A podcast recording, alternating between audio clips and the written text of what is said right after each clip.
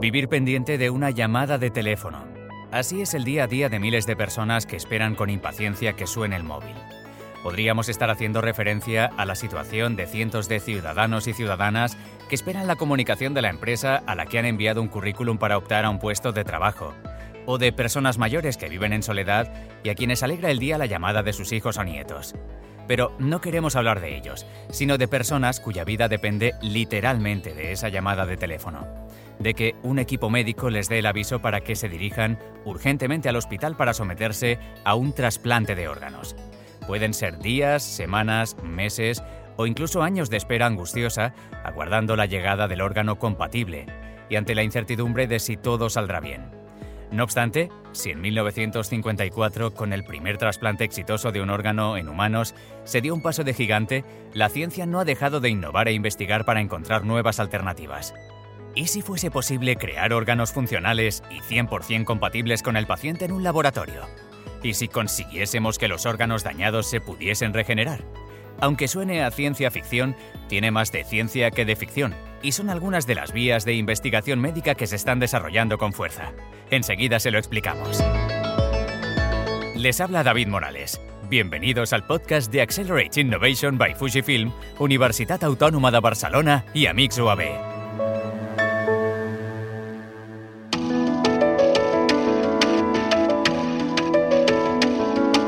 Bienvenida, Ana Burrell. Muchas gracias, David.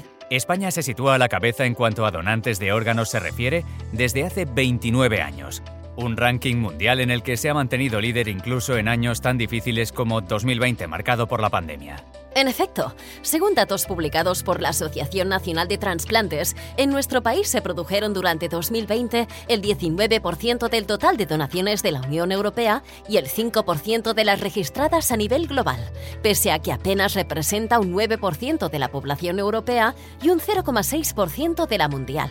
Unas cifras sin duda para estar orgullosos de la solidaridad de los ciudadanos de este país en un año en que se produjo una desaceleración en el ritmo de trasplantes a causa de la pandemia. La actividad mundial de trasplantes se redujo durante 2020 en un 18% con respecto al año precedente. Cabe destacar que la tipología de operaciones que mejor resistió el envite de la pandemia fue la cardíaca, con tan solo un 8% de descenso. En cuanto a la procedencia de los órganos, el número de donantes fallecidos disminuyó en un 13%, mientras que el de donantes vivos lo hizo en un 32%. Según el Registro Mundial de Trasplantes, en 2020 se efectuaron 122.341 trasplantes en los 82 países que participaron en la edición de la Newsletter Transplant del Consejo de Europa. De ellos, 76.397 fueron trasplantes de riñón, un 30% de los cuales procedentes de donante vivo. 30.275 de hígado, de los cuales un 18% de donante vivo, 7.840 de corazón, 5.765 de pulmón, 1.910 de páncreas y 151 de intestino. Sin embargo, pese a esos buenos datos, todavía hay listas de espera y un 10% de pacientes pierden la vida por el camino mientras esperan la llegada de un órgano compatible. Pero, ¿qué pasaría si su curación no dependiese de las donaciones? Para analizar cómo ha avanzado la medicina en cuanto a trasplantes de órganos y los retos de futuro que afronta, nos acompaña el doctor Ernest Hidalgo, especialista del Servicio de Cirugía Hepatobiliopancreática y Trasplante Hepático. Bienvenido. Hola, buenos días, gracias por invitarme. Y también la doctora Marina Carmen Berenguer, hepatóloga del Hospital Universitario y Politécnic La Fe de Valencia y presidenta de la Sociedad Internacional de Trasplante Hepático. Gracias por acompañarnos. Hola, buenos días. Encantada de estar aquí. España es uno de los países con mayor tasa de donaciones de órganos en el mundo y también de trasplantes. Pero, ¿cuáles son los motivos para que, pese a ello, haya importantes listas de espera? Vamos a ver, las listas de espera siempre existen porque pese a la alta donación realmente que, tenemos y que además lideramos en el mundo, la proporción de individuos enfermos que precisan un trasplante de cualquier órgano siempre supera siempre ha superado eh, a lo largo de, la historia al número de potenciales eh, donantes. Por eso una de las estrategias, una de las búsquedas, uno de los objetivos de, en fin, en todos los países es desarrollar estrategias para aumentar el, grupo de potenciales donantes, mm, ya sea cadavérico, donante vivo, en fin, alternativas para disminuir ese gap que existe esa, es, entre el, número de donantes y el número de, pacientes enfermos. Decir como, ya, es un tópico, pero que el trasplante de hecho ha sido una víctima de su propio éxito. ¿no? El hecho que haya permitido bueno, tratar y ayudar a tanta gente ha expandido mucho las indicaciones y por eso hay la diferencia, como comentó la doctora, entre el número de indicaciones y el número de órganos que disponemos. ¿Qué aspectos es necesario valorar a la hora de implantar un órgano a un paciente? ¿Cuáles son los requisitos indispensables? Bueno, ah, en principio depende mucho de cada tipo de órgano y recordemos que la cantidad de órganos que se puede trasplantar es, es significativa, aparte de recientemente incluso extremidades y, otras partes del cuerpo. Pero en general los requisitos esenciales son seguramente la compatibilidad inmunológica o, intentar como mínimo hacerlo lo más compatible posible y el grupo sanguíneo. Aparte de esto, el resto, ya sea de, tamaño, de anatomía, es muy variable. Por cada órgano. Yo estoy totalmente de acuerdo, creo que la parte inmunológica es fundamental. Es, esto, claro, varía también muchísimo dependiendo de los órganos. El, hígado en concreto es uno de los órganos que es más... Eh, que tolera mejor cierto grado de incompatibilidad inmunológica. Yo quisiera añadir que siempre uno de los aspectos fundamentales es que no hayan contraindicaciones absolutas que van a variar según el órgano, pero puede haber contraindicaciones desde un punto de vista anatómico, quirúrgico, mm, por ejemplo, pues que no hayan arterias donde se pueda hacer una anastomosis, es decir, que, quirúrgicamente exista una imposibilidad técnica. Esto ocurre muy pocas veces, pero ocasionalmente puede suceder, o bien que existan contraindicaciones por parte de otros órganos que están eh, demasiado enfermos como para tolerar eh, lo que es eh, un trasplante, porque un trasplante no es baladí, es una cirugía intensa, es un individuo que va a recibir toda una serie de medicación a largo plazo, inmunosupresión, entonces tiene que tener un mínimo, digamos, de situación del resto de órganos para poder tolerar este tipo de cirugía. Hay unas pequeñas contraindicaciones a este nivel. Pese a ser compatibles, en ocasiones los órganos implantados pueden causar rechazo en el paciente. ¿Cuál sería la solución? En realidad el rechazo en general, yo quisiera decir que también depende de los órganos, evidentemente, eh, pero a lo largo del tiempo hemos ido aprendiendo, tenemos una serie de terapias que podemos introducir generalmente si el diagnóstico es precoz y en general la respuesta a los rechazos suele ser eh, bastante adecuado de nuevo mm, con ciertas diferencias en relación a los órganos. En concreto, por ejemplo, en el trasplante hepático realmente el rechazo es uno de los aspectos que menos eh, nos condicionan el pronóstico vital de los pacientes trasplantados, porque responden muy bien a la terapia que les ponemos. Bueno, volviendo un poco a la pregunta que me planteabas antes, eh, el, trasplante siempre tiene tres, vertientes, ¿no? que es el receptor, el donante y el órgano. A la hora de intentar asegurarte el éxito, pues hay que compatibilizar en la medida en la que puedas estos tres variables de la ecuación. Por lo que se refiere al rechazo, eh, el rechazo es universal, es decir, a no ser que tengas un autotrasplante, quiere decir de ti mismo, o de un eh, donante que es tu gemelo con la misma carga genética, todos los pacientes van a desarrollar en mayor o menor medida un rechazo, que no es, como comentaba la doctora, por sí un signo de mal pronóstico. Hay, hay muchas armas y muchas estrategias para tratarlo.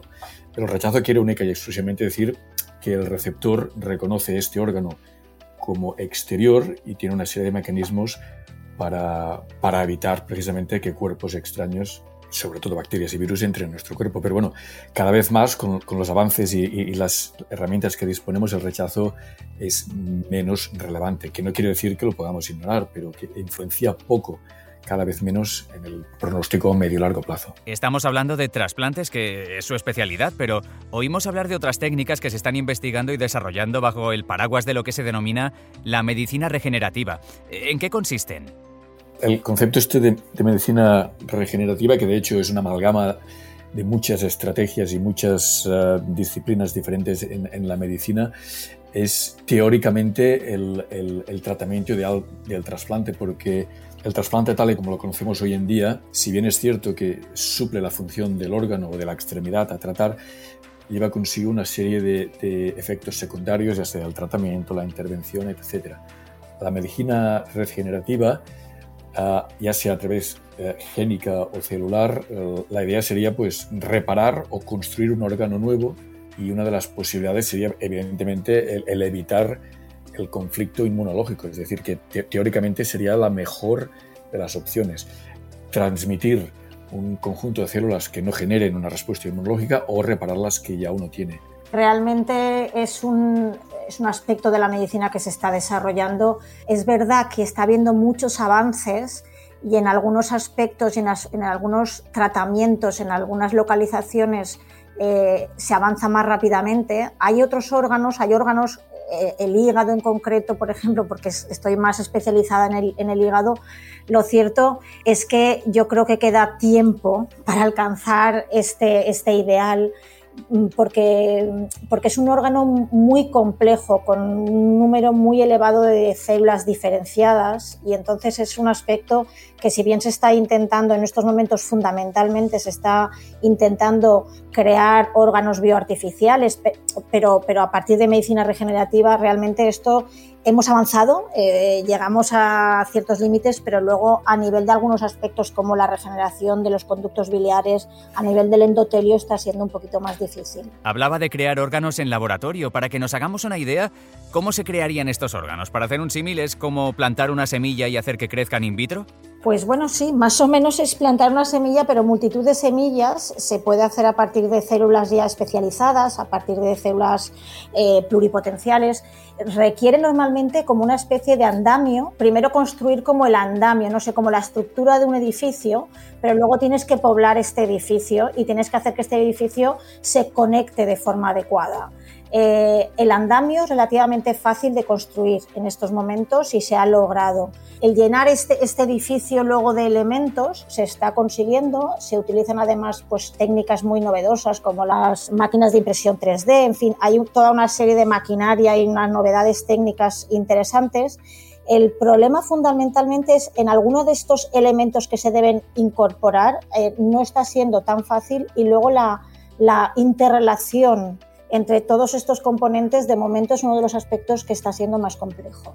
El concepto es, muy atractivo y seguramente en el futuro no inmediato será el tratamiento de elección, pero la, complejidad viene dada sobre todo por el, definir una estructura que hay que después poblar con células que, reparen o imiten la función del órgano. ¿no? Y, bueno, los avances son importantes, hay disciplinas en las cuales esto está más avanzado que en otras, pero eh, como más complejo sea la estructura o, el andamio que decía la doctora, más difícil es de desarrollar este sustrato que después hay que poblar. ¿no?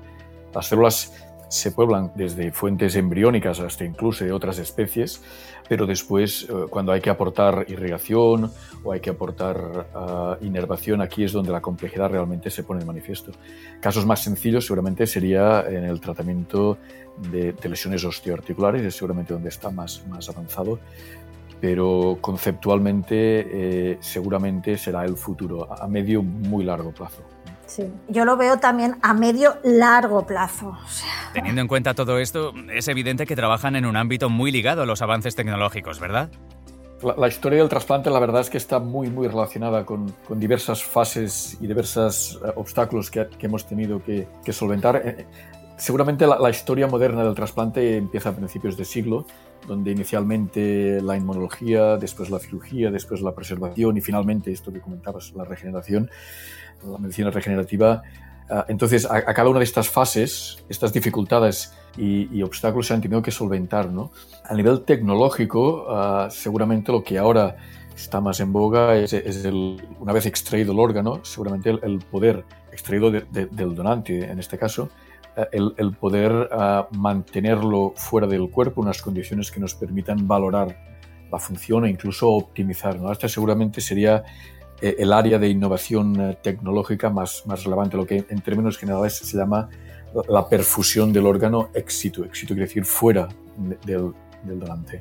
Estoy totalmente de acuerdo. En estos momentos se está desarrollando mucho lo que son las eh, pues, máquinas de perfusión. Es decir, es evidente que cuando uno va a utilizar un órgano y tiene que extraerlo y luego transportarlo e introducirlo en otro cuerpo, ahí hay un proceso evidentemente de daño porque este órgano pues en estos momentos no está irrigado adecuadamente, sufre una serie de, sufre una serie de cambios de temperatura. Eh, se están desarrollando toda una serie de máquinas para reducir todas estas lesiones que llamamos pues preservación, de isquemia.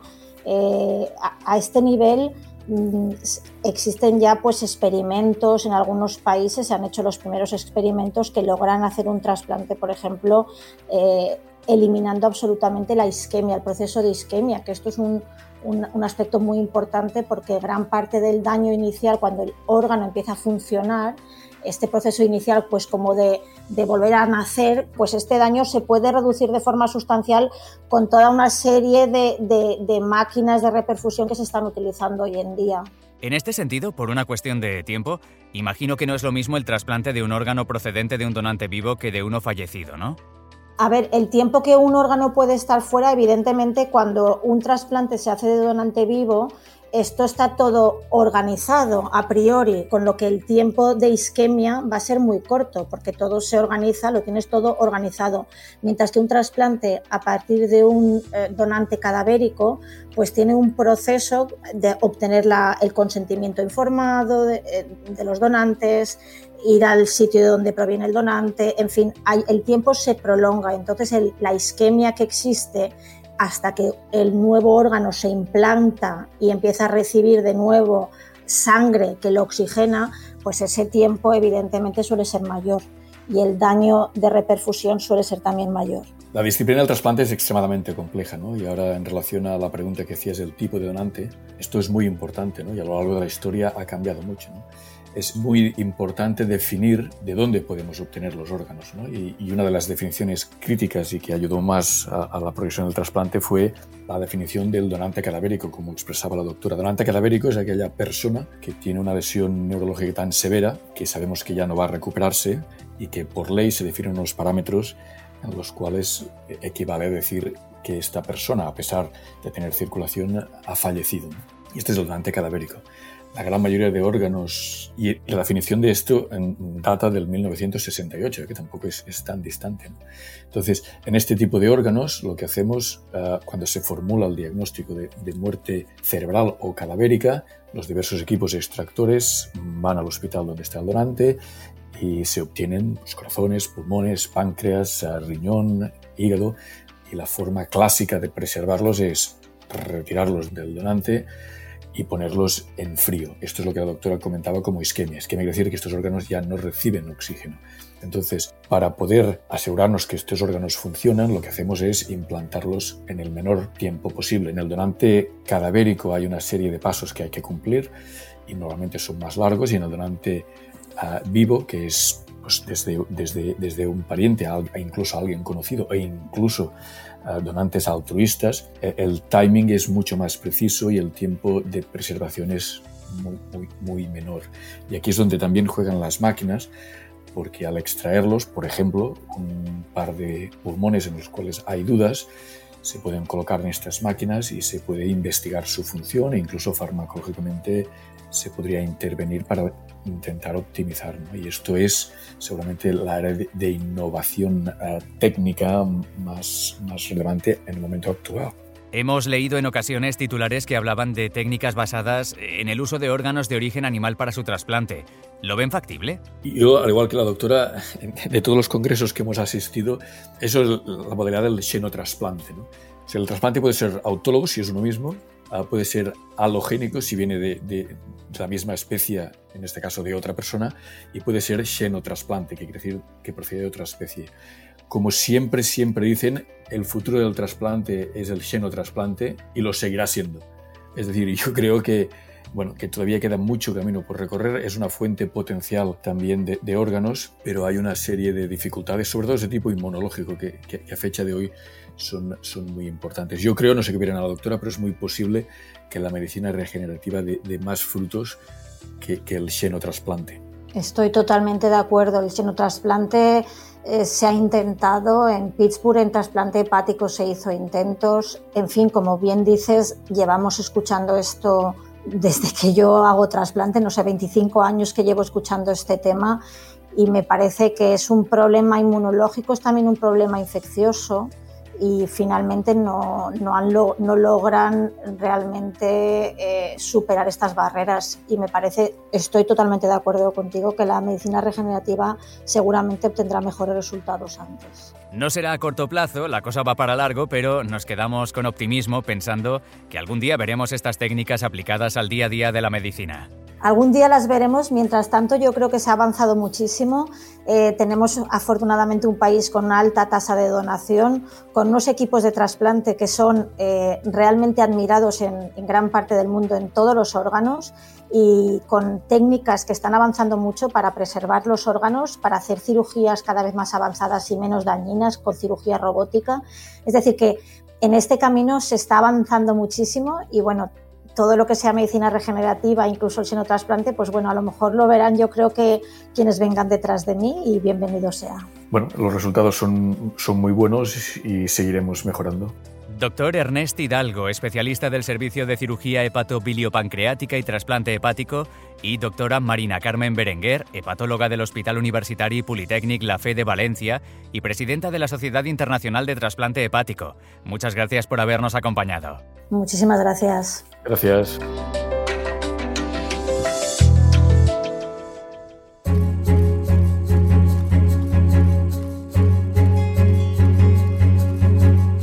Antes de cerrar este podcast de Accelerate Innovation by Fujifilm, Universitat Autónoma de Barcelona y Amix UAB, Anna Burrell, haznos el ABC de los aspectos más relevantes. En primer lugar, destacar la importancia que ha adquirido España en cuanto a donación de órganos, situándose como líder mundial durante 29 años consecutivos, incluso en 2020, con un descenso global a causa de la pandemia. En segundo lugar, como indicaba la doctora Marina Carmen Berenguer, estamos en un país con unos equipos de trasplante de diferentes órganos que son admirados en gran parte del mundo. Por último, como apuntaba el doctor Ernest Hidalgo, la medicina regenerativa, con la creación de órganos ad hoc, es un concepto muy atractivo y seguramente será el tratamiento de elección en un futuro.